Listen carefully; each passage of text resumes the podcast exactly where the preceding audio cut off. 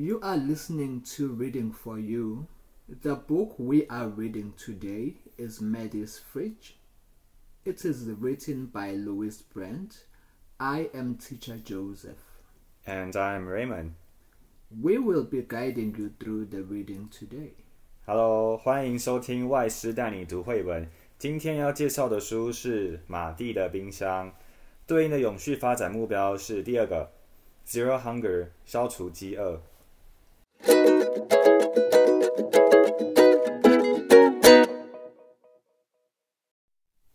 So, Teacher Joseph, I just read this book last night, and I think this is a uh, a book of love and kindness.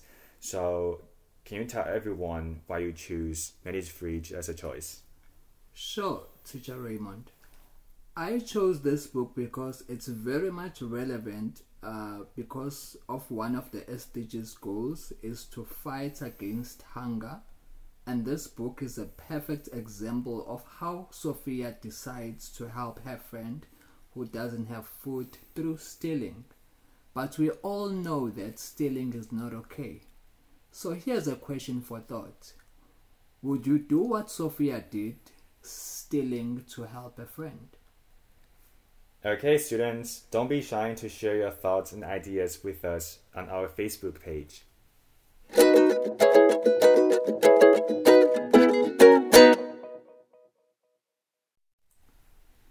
I'm going to read the last few pages of the book Maddi's Fridge.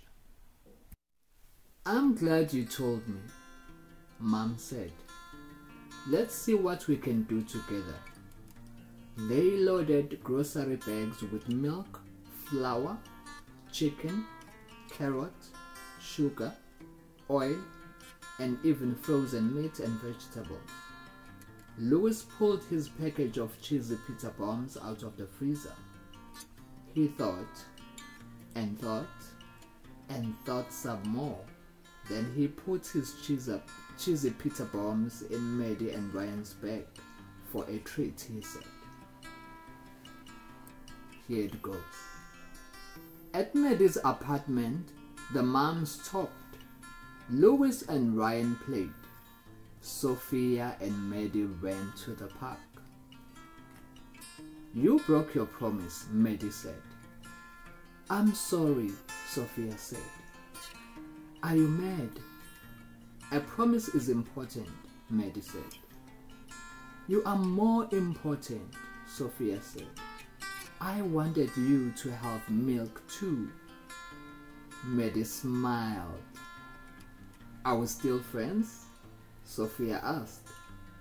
Always, Maddi said. Double always, Sophia said.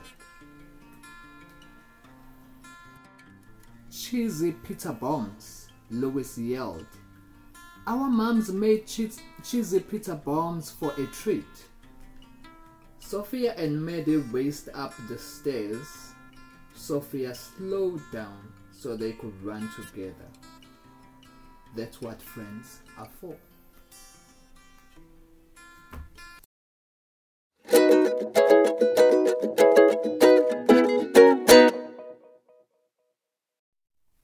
Tisha Raymond, what do you think about this book?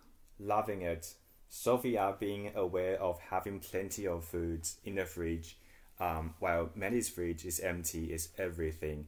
It teaches us to be um, truly grateful for the things that we have. What about you, Teacher Joseph? What do you think? I agree with you, Teacher Raymond. I think this is an amazing book because we get to see how sweet and kind Sophia is. Getting to learn that sharing is caring. You don't need to have a lot. If each one of us can share, then the world can easily be a better place.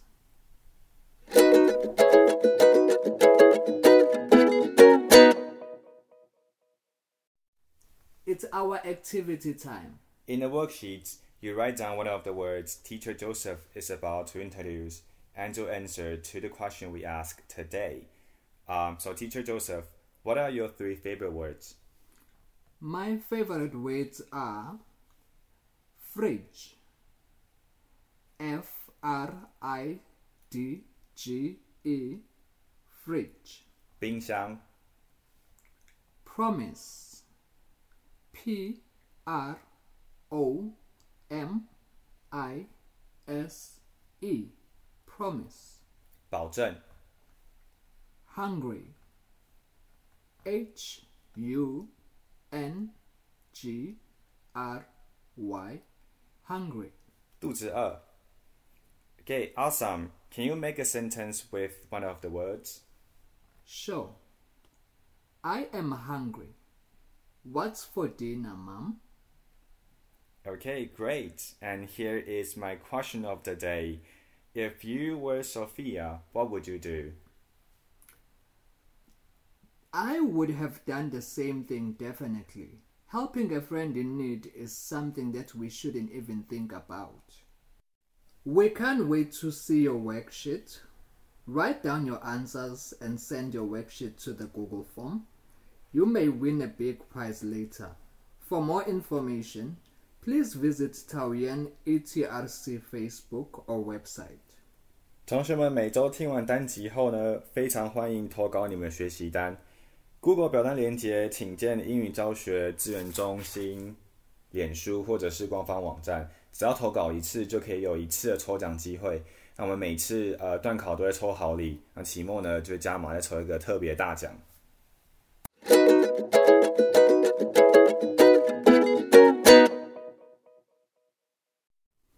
Thank you so much for reading with us today. We love sharing the magic of the world of books with you. The book we share in this episode is Maddi's Fridge by Lois Brandt. Now it's your turn to read and discover the fun of reading. We'll be back next week with a new story connected to our SDGs goals. Happy reading. See you next week. Goodbye. 拜拜。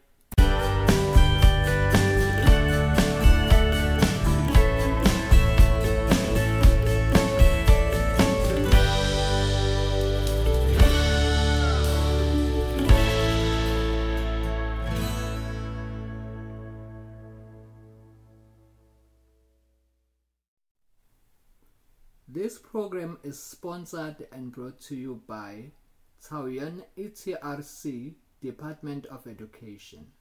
Taoyuan.